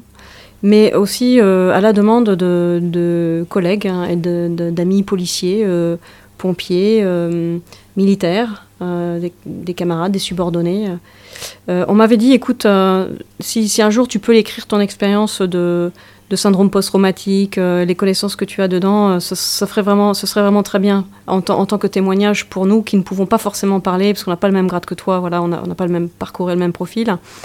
et donc j'ai beaucoup mis ce, livre, la moitié l'autre raison d'avoir écrit ce livre, c'est vraiment le thème de la résilience. Donc pas seulement les, syndromes post-traumatiques, mais de quelle façon on, se protège. Je dirais pas en lutte contre, euh, on s'en protège plutôt. Et donc j'ai mis ma propre expérience pour qu'on puisse me, pour qu'on puisse mieux comprendre ce dont je parlais. Et j'ai même, euh, peut-être que vous avez remarqué, mais j'ai même changé de style quand j'écrivais, lorsque j'ai décrit mon propre PTSD, pour que ce que je décris parle à ceux qui en ont un et qui n'ont pas forcément identifié le problème. La deuxième chose, euh, un peu en préambule de votre question, je, vais bien sûr y venir, c'est que je veux absolument qu'on comprenne qu'on en guérit, qu'on peut en guérir, et que non seulement on en guérit, puisque moi ce syndrome post-traumatique m'est arrivé des années avant cette mission, que non seulement on en guérit, mais euh, les, souffrances qu'on a eues, en fin de compte, euh, rendent non seulement plus fort, mais surtout mieux outillés, avec des outils psychiques que je n'imaginais pas que j'avais, et, que, et que je n'ai pu avoir sur le terrain que parce que j'avais traversé cette épreuve-là. Et aujourd'hui. Euh, on, peut dire un, mot, une seconde de cette première expérience que effectivement vous décrivez. Enfin, en fait, c'est en Israël euh, avant. Oui. Et c'est fascinant, vraiment c'était un passage fascinant où vous décrivez qu'en fait on vous file des cachetons, des enfêtes, oui. et que ça marche hyper bien. Oui. et que du coup, en fait, ça devient un énorme problème parce que c'est un problème, un médicament qui marche euh, miraculeusement à un truc aussi terrible, et que du coup, il a fallu trouver une autre solution que les cachetons, enfin que les, enfin des amphétamines, des amphétamines, pour, euh, pour gérer le PTSD, et fait, d'une certaine, enfin vous me direz si je me trompe, mais c'est ça qui vous aide pour la suite, quoi. Euh, oui, euh, ce, qui, se passe, alors ce que j'explique, c'est que le PTSD survient. Un, un, camarade est tué au Liban. Je, suis assez impliquée dans, on nous sommes que trois Français, donc l'un meurt, les deux autres s'occupent de lui, notamment parce qu'à l'ONUST, c'est pas du tout la finule où il y a des contingents entiers de Français, à l'ONUST on n'était que trois Français, et euh, je le ramène à sa famille, je dois prendre les photos après son autopsie, ce genre de choses. Euh, je suis la seule à, le ramener à sa famille, euh, tâché de défense était visiblement occupé ailleurs. Et je, bon, voilà, je le ramène. Et, au retour, je me sens extrêmement mal. Je, raconte dans le livre que je, moi, moi, j'identifie pas mon PTSD. Je me dis juste que je suis, je, suis un peu de mauvaise humeur, je me sens mal. Je, mon cerveau, tout ça, je me sens pas bien. Et euh, je me sens pas bien seule. Et je me, dès que je retrouve mes camarades, je me sens pas bien avec. Voilà, je me sens pas bien. Et puis petit à petit, les images flash que j'ai de ce camarade qui est décédé euh, disparaissent et elles sont remplacées par des images beaucoup plus violentes et beaucoup plus toxiques d'une mission, je crois, dix ans avant dans les Balkans ma toute première mission dans les Balkans, où j'envoie des enfants, etc. Et donc, euh, c'est là que je me dis, mais c'est quand même étonnant. Hein, enfin, j'avais bien digéré ce truc-là, ça m'a jamais. Euh, enfin, j'ai pas été obsédée par ces, par ces images-là avant. Et euh, je comprends à ce moment-là que le cerveau prend toute votre vie des petits coups de cutter. Et puis, et puis vous pouvez avoir vu 50 fois des choses très difficiles. Bah, la 51e, je sais pas pourquoi, mais c'est juste 8 trop. Donc déjà, il y a ce décalage qui me surprend et que je comprends pas. Et ce sont des camarades qui, qui sont canadiens, qui rentrent d'Irak et qui me disent, bon, on a très bien compris ce que tu as. Euh, tu es arrivé il y a un an dans cette mission, tu as complètement changé. Tu ne ris plus, tu prends tout euh, euh, au pied de la lettre. Tu es, tu es devenu rigide, tu es devenu triste, avec une colère. Il y a toujours quelque chose qui te. Tu, montes trop vite en colère, en fait. Bon, alors il m'explique ça. Et, notamment une vraie instabilité de, caractère. Et moi, ça me navre parce que je me dis, mais comment se fait-il que j'impose ça à tout le monde euh, et puis, je, et là, dans le, second coup, c'est vous vous dites, j'ai un PTSD, d'accord, on vient de me le dire, c'est sûr, ça correspond, d'accord, j'en ai un, mais maintenant quoi? J'en fais quoi? Qu'est-ce que je fais maintenant? Et vous êtes complètement démuni. Euh, et vous pensez que c'est pour la vie, hein, parce que c'est votre cerveau qui est malade. Et donc, effectivement, ce, militaire américain me dit écoute, euh, j'ai des comprimés qu'un médecin américain a donné à mon frère, tu vas voir, c'est pour ce genre de situation, et il m'en donne un. Et c'est effectivement, on m'expliquera par la suite, des amphétamines. J'en prends trois jours. Mais dès le premier, c'est l'addiction. L'addiction, je me sens formidablement bien, mon cerveau est complètement serein, épanoui, content. Euh, l'addiction est immédiate. Et là, je me rends compte que j'ai un gros problème à ce stade-là. Et donc, je, comme il n'y a que les psychiatres qui le délivrent en Israël, j'aurais jamais demandé de l'aide à l'armée française, hein, parce que c'est beaucoup trop compliqué pour euh, ensuite votre carrière. Mais euh, j'étais en Israël, personne ne me connaissait, donc j'ai consulté des psychiatres à Jérusalem dont l'un, et c'est là où j'ai une bonne étoile euh, absolument incroyable, euh, surtout mon, surtout mon parcours, mais particulièrement là, me dit ben, je, connais un programme expérimental pour les, soldats de Tsahal, de l'armée israélienne, et si tu veux, je, vous fais rentrer dans ce programme. Faites juste une séance, et si à la fin de la première séance vous voulez les médicaments, si ce programme ne fonctionne pas, alors je vous donnerai ces médicaments. Et bon, évidemment, j'y vais juste pour obtenir ensuite l'ordonnance. Je me rends à la première séance et dès la première séance, l'addiction part. Je sors euh, euh, complètement flottante, euh, alors que c'est que la première séance. Et l'effet est extraordinaire. Et ce programme, je vais le suivre quelques temps, parce qu'ensuite, je vais être amenée à, rentrer en France. Et c'est plus qu'une aide, c'est-à-dire que je suis soignée. Et je, le sens et j'explique ce que je ressens dans mon cerveau, d'ailleurs, les, presque les sons que j'entends. Euh, mon cerveau, qui, des petites fils qui se dénouent. Enfin, j'explique pour que ça puisse parler aux gens. Et, euh, et, ça, non seulement ça me sauve, mais quand je rentre en France, j'ai vraiment le sentiment euh, d'avoir un cerveau neuf, mais plus, comment dire, plus sain que peut-être je ne l'ai jamais senti toute ma vie. Alors cet effet me reste plusieurs années et quelques temps, beaucoup plus tard, je me retrouve dans cette mission en Syrie et je réalise que tout ce que j'arrive à inventer, à mettre en place, les protocoles dont je parle pour me protéger vis-à-vis de, vis-à-vis des images, je me rends compte que, que, ça vient de ce programme-là, qu'en fait j'ai eu tellement de, ça m'a donné des ressources psychiques que, que j'aurais sans doute pas eu euh, euh, sans. Et le, mais parce que c'est intéressant, il y a ce décalage entre vous qui, enfin, c'est pas facile pour autant, hein, c'est pas, vous vous marrez pas du tout, hein, mais c'est mais on vous, enfin, vous décrivez des gens qui sont périodiquement en train de s'effondrer un peu autour de vous, sans, forcément prendre conscience, et vous les accompagnez, mais pas tout de suite au début, parce qu'il faut le temps. Enfin, voilà. Quelle est la différence, disons, dans ce milieu polytraumatisant, qui est de prendre des vidéos de cadavres mutilés, euh, entre vous et les autres à ce moment-là? Bah, ils, n'ont pas eu la chance d'être passés par ceux à travers quoi moi je suis passée. Euh, moi, je, et puis, euh, je, note à plusieurs reprises qu'il n'y a pas d'esprit de corps. Et ça, c'est, je réalise là-bas à quel point l'esprit de corps est important. Les, civils ne se rendent peut-être pas compte, mais tous ces exercices que l'on fait faire aux militaires, notamment pendant leur, premier temps dans l'armée, euh, soulever des pneus, les amener 10 mètres plus loin avec leurs copains, et puis refaire 50 fois des exercices complètement stupides qui usent votre patience, en fait, qui vous fatiguent, qui vous font mal, qui vous font froid. tout ça se fait avec des groupes. Et vous savez que tous vos camarades sont passés par ces mêmes épreuves-là. Il y a un socle commun. et donc l'esprit de corps euh, naît à ce moment-là. Là, vous avez des observateurs, c'est l'inverse. Et d'ailleurs, vivre ensemble une souffrance physique, le froid, la faim, la fatigue, euh, et de la surmonter ensemble, euh, vous, donne un esprit de groupe. Et là, on a des observateurs qui sont pris de n'importe où, qui s'y attendaient pas du tout, qui ne se connaissent pas, qui n'ont pas été préparés, et qui sont passifs euh, face au choc psychique. Et la, douleur psychique isole. Elle isole, contrairement à la douleur physique qui va rapprocher un groupe, quand on doit la surmonter ensemble, la douleur psychique isole chacun dans son coin. Et chacun subit et vit avec sa souffrance. je crois que le déclencheur, c'est un massacre euh, très particulier où de nombreux autres. Moi, je suis pas, je suis pas allée à celui-là. Euh, où des observateurs ont vu des, petits enfants de l'âge de leurs propres enfants. Le, transfert s'est fait tout de suite et ces gens-là ont été abîmés tout de suite. Et ensuite, c'est une vraie souffrance. Et puis, vous ne voulez pas montrer aux autres que vous êtes âge. Vous allez faire la mission du jour à la morgue, etc. Et, les gens, je vois des gens qui sont de plus en plus en souffrance. Euh, qui sont pas aidés. Euh, le médecin du stress qui vient, euh, il est tellement stressé, il nous abandonne, donc c'est pas non plus un succès. Et donc moi, je, me dis dans un premier temps comment moi je me protège. Je veux surtout pas moi avoir de nouveau un PTSD. Comment je fais? Et je me mets à avoir plein, au début plein de petits protocoles, de trucs et astuces, on va dire, que je ne partage pas parce que je, ça me vient pas l'idée en fait. Et puis on peut pas, les gens quand ils ne sont pas demandeurs, ça sert pas grand chose d'essayer d'imposer ce genre de choses. J'étais pas non plus, j'étais pas non plus chef je serai, je serai en, situation de commandement aujourd'hui, je ferai très attention et là, je partagerai absolument ce genre de choses. Et d'ailleurs, je l'ai partagé avec pas mal d'unités de police et les pompiers, etc. Mais euh, sur le moment, je n'ose pas le faire parce qu'on ne me le demande pas. Les gens ne sont pas demandeurs. Puis il y a plein de cultures différentes. Et, euh, et, les gens le remarquent en fait sur un, sur un autre. Juste, est-ce qu'on peut donner un ou deux. Enfin, je, peux les donner, mais vous les raconterez mieux que moi. De, de c'est quoi ces trucs qui permettent de. Bah, sur un autre attentat, les gens vont se rendre compte. Euh, des, petits trucs. Euh, bon. Non, mais parce que euh, là où c'est intéressant, c'est que ce que vous décrivez, c'est des micro-gestes. Et on, en fait, c'est ça qui est extrêmement intéressant, c'est qu'on mesure que c'est les micro-gestes qui font, les, qui font les, grands résultats. Il y a deux choses, à mon avis. Alors, j'en parle maintenant avec un peu de recul. Seulement, je l'ai fait beaucoup d'instinct. Maintenant, j'en parle avec un peu de recul. Il y a une partie de votre cerveau qui euh, gère les émotions et qui les gère mal et qui, qui s'occupe des émotions, on va dire. Je ne suis pas médecin, je vous, je vous, dis ça comme ça. Et qui est complètement submergé par les émotions et le, la souffrance s'enfonce là-dedans. Vous avez une autre partie du cerveau qui est, la réflexion. Donc réfléchir, continuer à apprendre, essayer d'avoir des années. Celui-là, il n'a pas peur, il est, occupé à réfléchir. Il mobilise ses ressources pour réfléchir, il essaie d'être rationnel.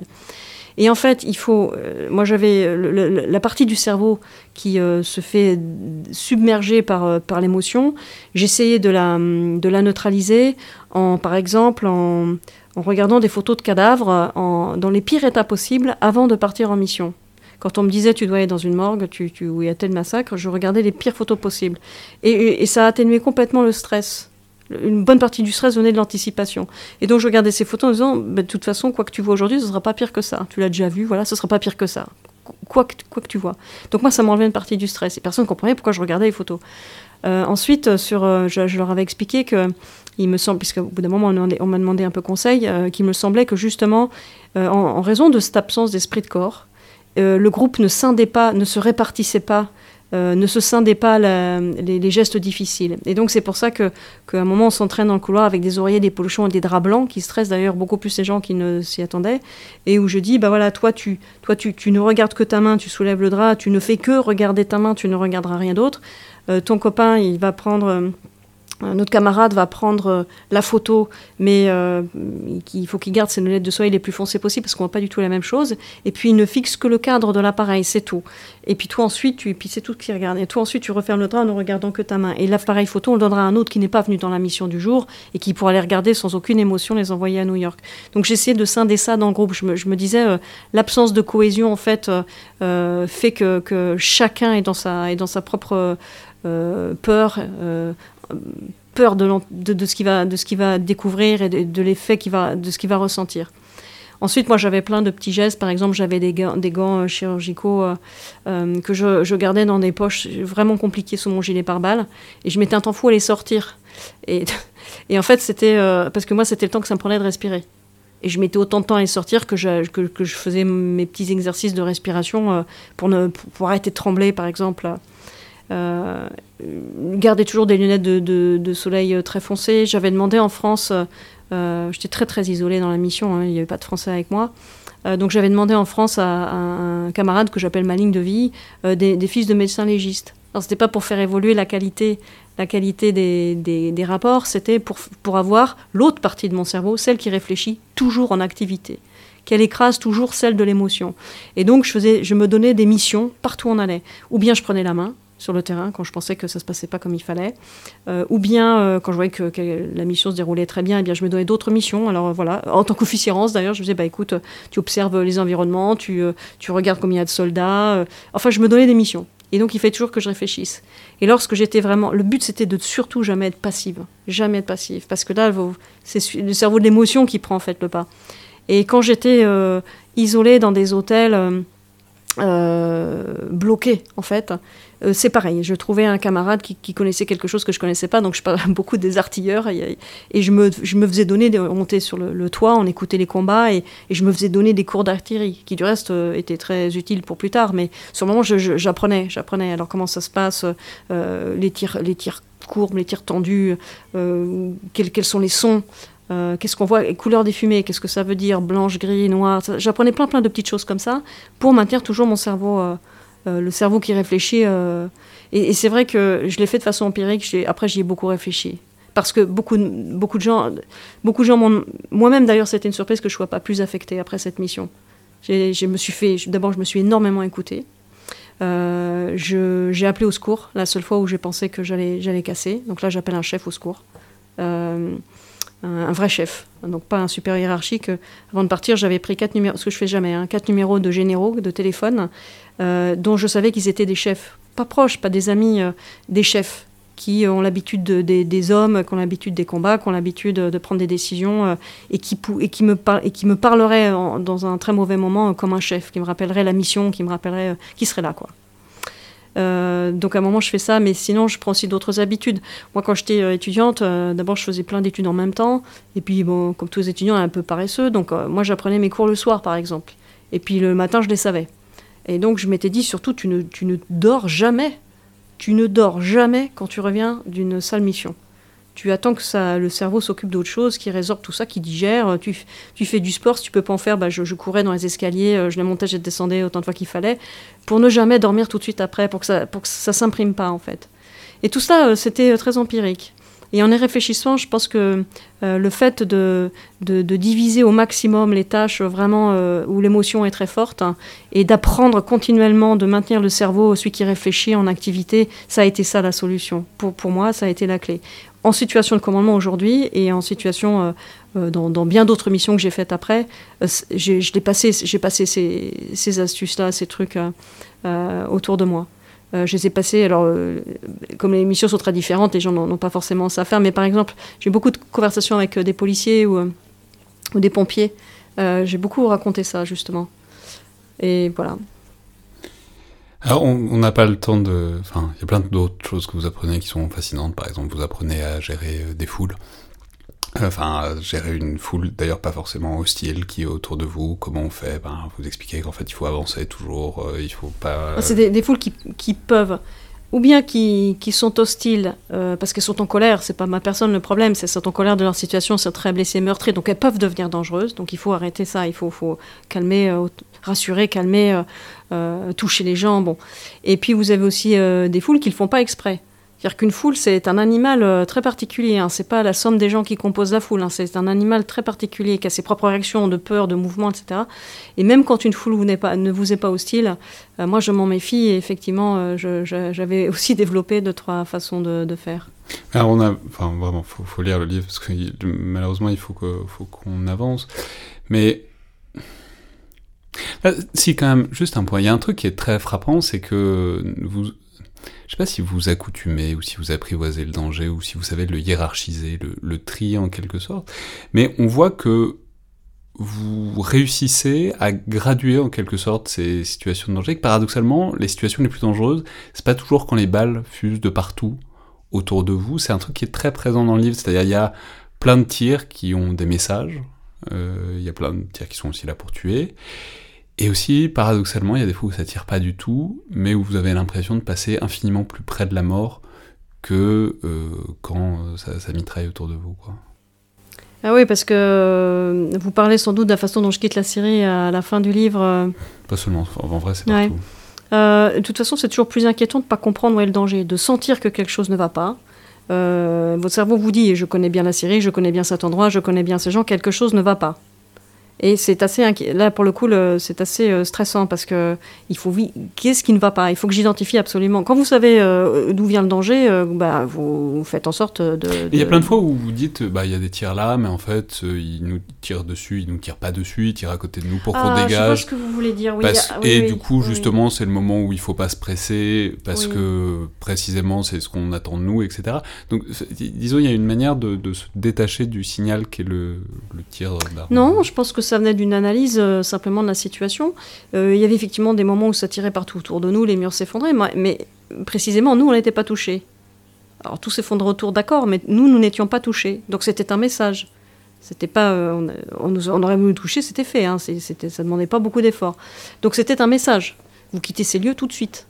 Vous n'allez pas plus loin. C'était des messages. Alors ensuite, on gère le message en fait. un problème que j'avais, c'était la panique, et notamment le fait qu'on montrait notre panique. Et je me disais, ah non, c'est pas possible, ce sera pire ensuite. Ce sera pire ensuite, il nous fera encore pire, pour... sachant qu'on panique, et ça se voyait très très bien, on n'arrêtait pas de faire n'importe quoi. Enfin, je raconte, les, les, véhicules, on n'arrête pas de se jeter au milieu de tous les combats, alors qu'en se calmant un peu, on aurait pu passer à côté en tout cas d'un certain nombre. enfin, il y a un truc de, vous décrivez des, observateurs qui démarrent en trombe dans leur voiture blindée, qui font du coup 3 euh, tonnes et qui du coup sont, bah, hyper compliqués à conduire et que finalement, une fois sur deux, vous êtes à deux doigts de foncer sur un, sur un char d'assaut. Enfin bon, bref, que... que Ouais, bah, ça, c'est la, panique. C'est la panique. Donc, euh, moi, je, je, oui, je, je, oui, vous avez raison. Je, fais une graduation du danger. Il y a, des moments, euh, euh, oui, ça peut tirer tout. Vous savez, si on vous tire tout autour de, des pieds ou à côté. Bon, c'est un, c'est un signal, hein, c'est un message. On n'est pas en train de vous tirer dessus, on voudrait vous tirer dessus. Donc, je, leur disais, ne, ne, fuyez pas, ce n'est qu'un message. Ce n'est qu'un message. si, si vous voulez nous avoir tués, il l'aurait fait. Donc, ce n'est pas le cas. On peut encore aller voir un truc de plus. Et puis, d'autres moments où c'était on, part tout de suite. Il y a, un, épisode avec une sorte de Somalien là, qui, nous, qui, nous, qui nous prend un peu en embuscade, enfin, qui une sorte de, checkpoint sauvage, là, c'était des, djihadistes. bon, on les roule dessus quand même, hein. parce que là, je pense que de toute façon, on n'a qu'une arme, c'est la voiture. On va pas se refaire prendre comme on s'est déjà fait prendre une fois, et, ben, on le percute. Hein. Euh, donc, euh, donc, donc, tout dépend. Enfin, moi, j'essaie d'évaluer le danger et la nature du danger et de répondre en fonction de la nature du, danger. Euh, la peur, pour moi, c'était vraiment la peur pour les autres, pour tous ces, cette population qui, venait témoigner, ces médecins à Alep qui, qui se sacrifient devant nous pour nous passer l'ultime message euh, peut-être de leur existence, qui est que les civils ne doivent absolument plus venir dans les hôpitaux, qui sont encore plus dangereux que les commissariats et qu'ils font partie du système pénitentiaire et carcéral syrien. Bon, ces gens-là, ils se suicident quasiment devant nous, ils se sacrifient devant nous. Et en fait, j'ai toujours peur pour les autres, pour leur sort. Comme je l'ai déjà dit euh, un certain nombre de, de, fois, euh, les, les, cadavres sont les cadavres, c'est fait, c'est fini. Donc mon cerveau doit, doit, doit gérer ça de la façon dont je vous ai expliqué tout à l'heure. Mais ce que mon cerveau ne peut pas gérer, ce qu'aucun être humain normalement constitué ne peut gérer, c'est de laisser partir des gens vivants, des êtres humains, sachant qu'ils vont être torturés, sachant qu'ils vont disparaître. Et vous, vous n'arrêtez pas ça. Donc c'est ça la souffrance de cette mission. Les cadavres, oui, mais euh, on m'en parle. Alors, c'était pas complètement tous les jours, enfin, de plus en plus au fur et à mesure du livre, mais, mais je veux dire, euh, et c'était navrant, et c'était déchirant, euh, des jeunes soldats, etc.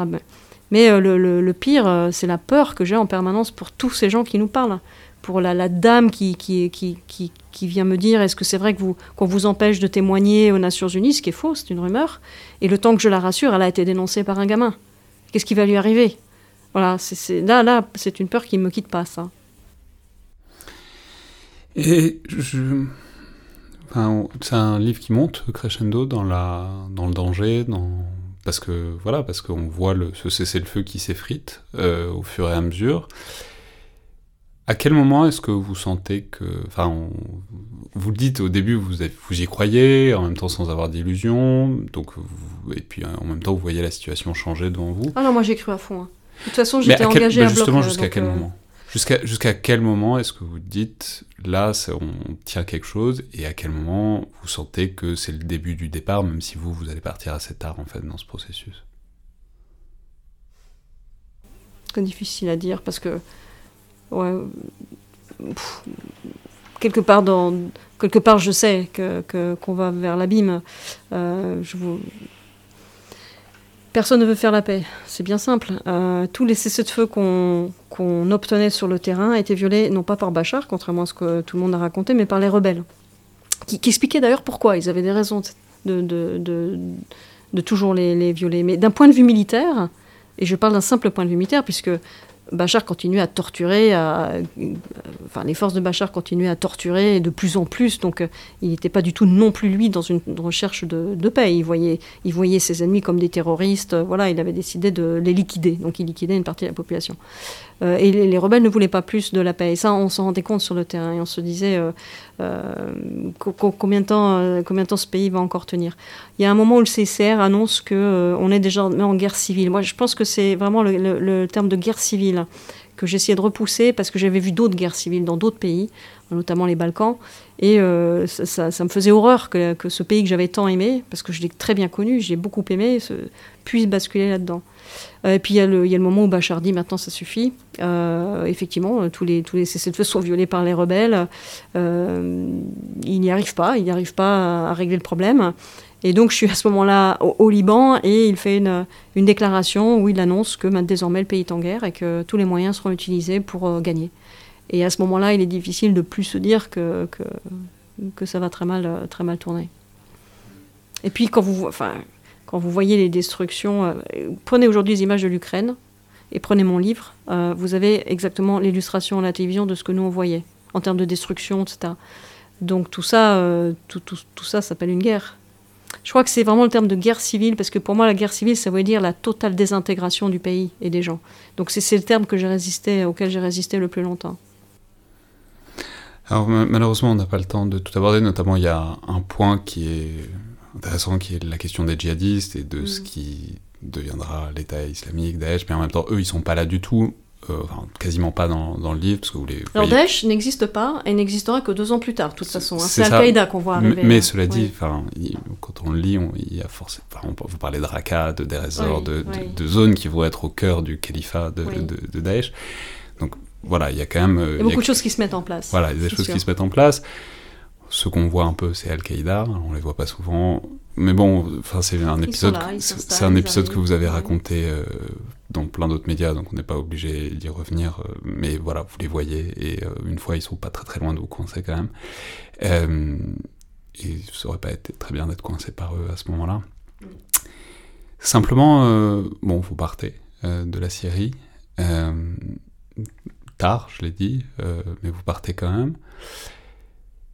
Qu'est-ce que, qu'est-ce que vous, donc vous en avez fait un livre? J'imagine que c'est une manière de garder le contact avec euh, le pays, avec euh, tout ça. Non, c'est le, c'est l'inverse en fait. C'est euh, une façon de vraiment.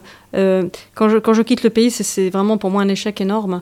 Et, et, encore une fois, partir, quitter, abandonner, abandonner tous ces gens. J'en ai déjà abandonné beaucoup.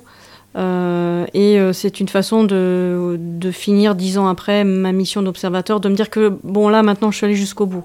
J'ai fait un livre, je peux pas faire plus, je peux plus faire plus. Donc c'est un chapitre qui doit se fermer et, je n'y retoucherai plus. Et c'est le chapitre de la série que j'ai aimé et qui bascule à ce moment-là. Donc c'est pas pour garder le contact, au contraire, c'est pour vraiment euh, voilà me dire que ma mission est, est, remplie, achevée. Et encore une fois aussi, l'autre volet dont, dont, je vous ai parlé, témoigner, même en en m'exposant un peu personnellement, euh, ce que je ne ferais pas du tout euh, dans un, dans un cadre normal, sur tout ce qui est euh, blessure psychique, la souffrance que j'ai vue des, gens. Mais, mais vous savez, il y, a quelques temps, j'ai entendu, je suis beaucoup les sites policiers, notamment, vous savez, les, problèmes de suicide des policiers. Et, et j'ai entendu sur l'un de ces sites quelqu'un qui disait il, faut que les, il faut vraiment faire en sorte que les policiers n'attrapent pas de PTSD parce qu'ensuite c'est irréversible. Mais comment peut-on dire ça à des gens? Ce que vous avez, c'est irréversible quand c'est une souffrance pareille et qu'en plus c'est faux. Donc la personne qui l'a dit ne, ne, voulait pas mal faire. Elle essayait de développer des protocoles, des choses pour les, pour les aider en amont, mais, mais c'est faux. Et, euh, et, je veux, vraiment, si, si ça peut contribuer, euh, ce podcast notamment, à faire comprendre aux gens, on en guérit. Il faut, il faut trouver la bonne, euh, la bonne thérapie qui vous corresponde, et ça se sent tout de suite. Hein. Il n'y a pas besoin de faire 5 ans sur un divan. Et on en guérit, et on, est bien plus, bien plus armé ensuite on n'est pas condamné à une souffrance euh, éternelle qui mène au suicide, quoi. Et simplement, la Syrie, euh, vous y retournerez, vous pensez? Euh, Je ne sais pas. Je ne sais pas. J'ai parlé à des Syriens et, ils ont tous la même réaction que moi. C'est-à-dire qu'on ne regarde pas depuis, depuis bien longtemps, je, je, ne regarde pas les, destructions, je ne veux pas voir Alep, je ne veux pas voir des tas de choses. Vous avez vu J'ai demandé à mon éditeur d'ailleurs. Au moment de l'État islamique, de Daesh, enfin, c'était comment? De voir ça Oh bah, bah je vous les vous disent, ils ne veulent plus le voir. Euh, ils m'ont dit d'ailleurs, euh, pourquoi tu t'occupes encore de ça? Je veux dire, euh, les pires ils sont maintenant. Les pires du monde ils sont. C'est plus la Syrie qu'on a connue, c'est plus le pays qu'on a aimé, il y aura plus ce pays. Et puis en même temps, eux aussi d'ailleurs sont happés. Dès que vous entendez parler de la Syrie, d'ailleurs comme je pourrais vivre pour d'autres pays, mais c'est vrai que pour la Syrie ça a été assez marquant, euh, un petit bout de votre cerveau est toujours, euh, est toujours là-bas. Mais euh, non, je, je, je, ne sais pas. Je ne sais pas. Merci beaucoup, Anna Hacham. Je vous remercie. Donc je rappelle les références de ce livre. Quand s'avance l'ombre, mission à haut risque en Syrie, paru chez Mareuil Édition. C'était le collimateur, le podcast de l'Institut de recherche stratégique de l'école militaire. Je vous rappelle que vous pouvez nous envoyer vos notes, enfin, vous pouvez nous envoyer vos, vos, retours et commentaires par mail sur les réseaux sociaux de l'IRSAM ou sur les différents outils d'Apple Podcast ou de SoundCloud. Merci à toutes et tous et à la prochaine fois.